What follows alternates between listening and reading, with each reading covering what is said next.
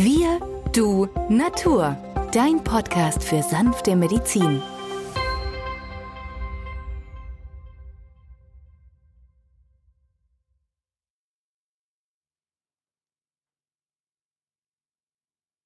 Hallo und herzlich willkommen zu einer neuen Folge von Wir, du, Natur, deinem Podcast für sanfte Medizin.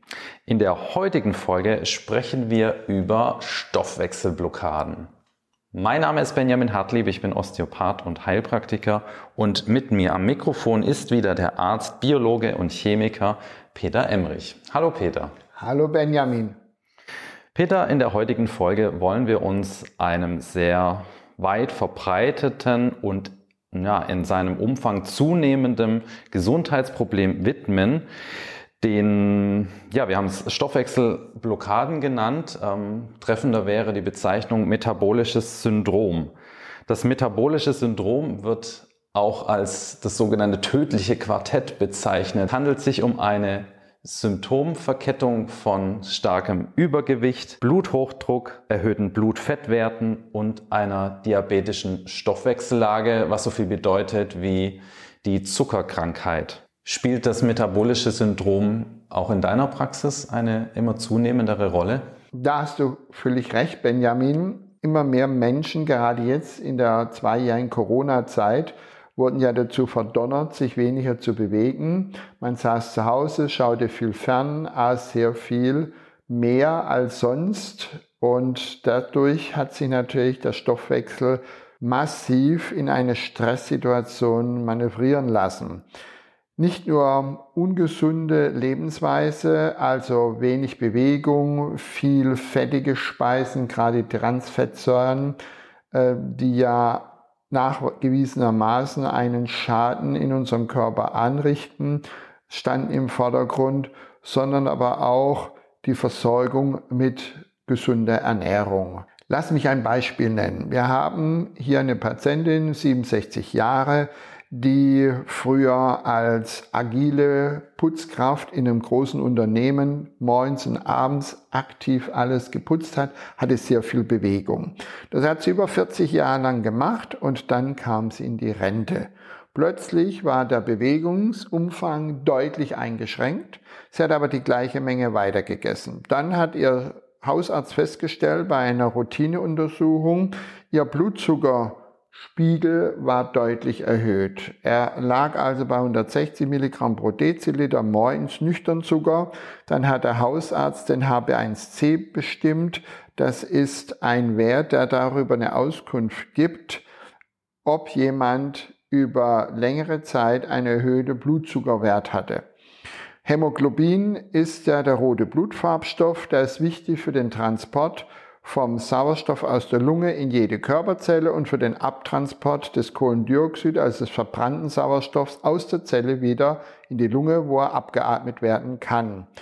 Der Hämoglobin, dieser Hämoglobinwert, der HB1C, das ist der verzuckerte Hämoglobin. Das heißt also, hat ein Patient lange Zeit erhöhte Blutzuckerwerte, dann steigt dieser Wert an. 6% ist noch okay. Alles, was über 6% ist, ist krankhaft pathologisch, sagt der Fachmann. Und bei der Dame lag dieser HB1C-Wert bei 6,9% Das heißt also, es war über längere Zeit bei ihr erhöhte Blutzuckerkonzentration vorhanden. Die Dame hatte darüber hinaus noch erhöhte Blutfettwerte und zu allem Ärger war auch der Körpergewichtsanteil deutlich angestiegen. Sie hat in den letzten fünf Jahren 17 Kilo zugenommen. Sie wiegt 100 Kilo bei 1,74 Meter. Das bedeutet, sie hatte einen Body Mass von 32,5. Da spricht man schon von einer Adipositas, das ist also einer Fettsucht. Ja, der Body Mass Index ist eine Maßeinheit, um das Körpergewicht ins Verhältnis zu setzen. Das kann sich jeder eigentlich selber ausrechnen, den persönlichen Body Mass Index, indem man das eigene Gewicht in Kilogramm teilt durch die Körpergröße in Meter Quadrat. Ab einem BMI von 25 spricht man dann von einem Übergewicht und ab 30 von Fettleidigkeit. Das ist die Adipositas, Peter, die du bei der Patientin gerade eben erwähnt hattest. Ähm, so kann man auch sagen, in dem Beispiel gerade eben handelt es sich tatsächlich um ein metabolisches Syndrom, da die Dame alle zuvor genannten ähm, Symptome aus Übergewicht, Bluthochdruck, erhöhten Blutfettwerten und diesen aktiven Langzeitzucker oder diesen positiven Langzeitzucker ähm, aufweist. Da stellt sich natürlich die Frage, Peter, wie sieht bei so einem Menschen die Therapie aus? Also die Patientin kam zu mir mit folgenden Präparaten. Der Hausarzt hatte ja einmal ein blutzuckersenkendes Präparat, also ein Clibentlamid verordnet. Wegen dem Bluthochdruck hatte sie gleich drei Präparate bekommen, ein Calcium-Antagonist, ein ACE-Hämmer und natürlich noch ein AT2-Blocker. Darüber hinaus hat er medial manchmal auch noch zusätzlich ein Entwässerungsmittel rezeptiert. Warum? Weil Fett lagert sehr viel Wasser ein und wenn das Wasser natürlich vom Körper aktiv ausgeschieden wird, dann ist natürlich auch das Gewicht und der Blutdruck absinkend. Darüber hinaus hatte sie dann ein Präparat noch bekommen für das Cholesterin, also ein Lipidsenker, ein Statin und der Arzt sagte, sie soll sich mehr bewegen. Da aber die Patientin schon morgens unausgeschlafen erwacht ist, war die Motivation sehr gering. Und vor allem, wenn sie längere Zeit gelaufen ist, taten ihr die Knie weh. Und somit hat sich das Ganze im Kreis gedreht. Sie hat ihre Präparate eingenommen, damit war mehr oder minder der Blutdruck im Gleichgewicht. Der Blutzucker war um 0,3 Prozent gesunken, der Langzeitblutzuckerwert. Also sie hatte dann 6,6. Eigentlich normal wäre unter 6 Prozent. Und so kam sie also mit der Fragestellung zu mir, was bietet die Naturheilkunde? Und mein erster Ansatz war natürlich zu sagen, wir müssen den Lebensstil dieser Dame ändern. Die Therapieumstellung geht darin, das Gewicht muss runter. Das heißt also, die Dame muss sich bewegen, Bewegungstraining, Schwimmen ist eine Möglichkeit, denn im Gewicht, im Wasser haben wir nur ein Zehntel unseres Gewichts. Das ist auch gut für die Kniegelenke. Zum anderen kann man auch sagen, wir laufen den Berg runter ähm, und fahren vielleicht wieder mit dem Bus heim oder auf dem Heimtrainer auf 0%. Ja, dann vitalstoffreiche Ernährung nach Dr. Proger ideal großer Anteil von Rohkost, großer Teil aber auch von pflanzlichen Anteilen. Fleisch, Wurst, Käse deutlich einschränken, vegetarische Brotausstriche ideal und beim Brot bitte darauf achten, dass es sauer fermentiert ist, also lange Teigführung, der Sauerteig.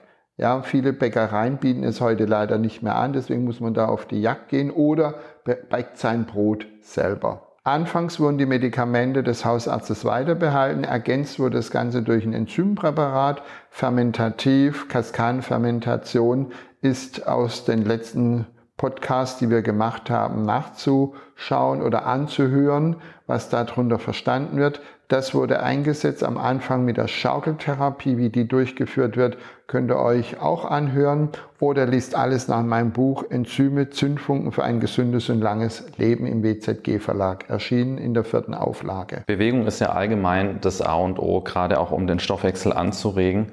Ähm, wie in deinem Beispiel, Peter, ähm, bei der Dame, ist genau aber dass das Problem, nicht allein weil die Motivation oft im Keller ist, wenn man sich ohnehin schon schlecht fühlt, müde und abgeschlagen, sich dann auch noch aufzurappeln äh, und sich regelmäßig zu bewegen. Aber was wir auch immer wieder feststellen oder was ich auch in der Praxis immer wieder merke, ist, dass der erste Schritt sozusagen immer der, der schwierigste ist.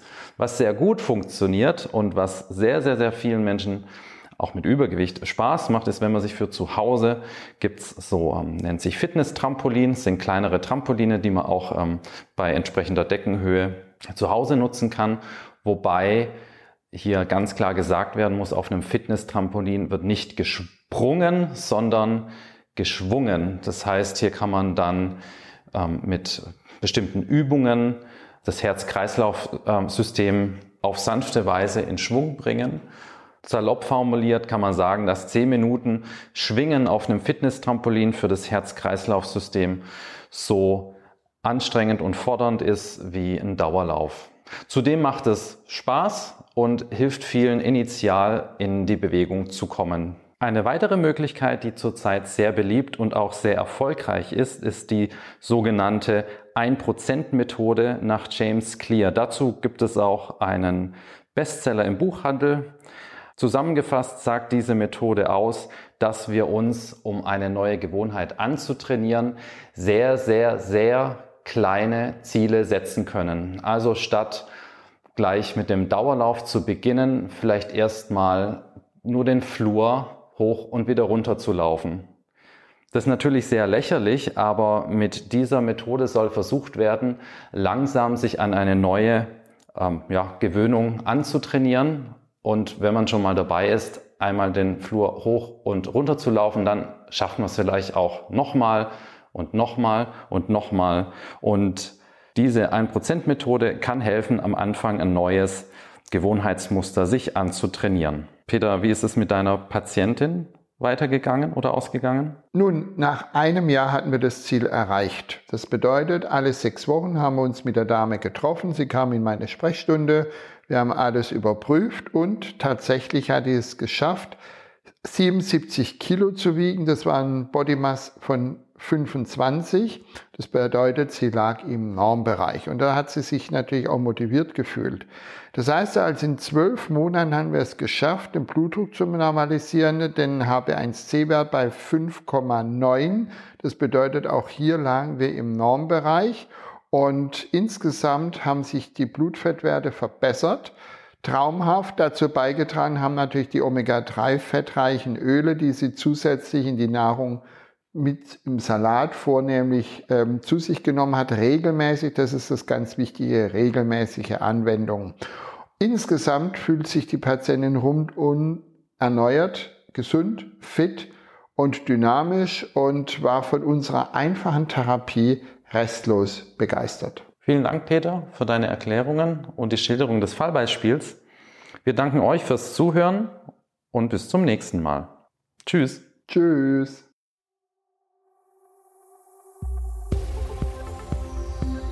Wenn dir dieser Podcast gefallen hat, freuen wir uns über deine positive Bewertung. Damit hilfst du uns, diesen Podcast bekannter zu machen. Wir danken dir dafür.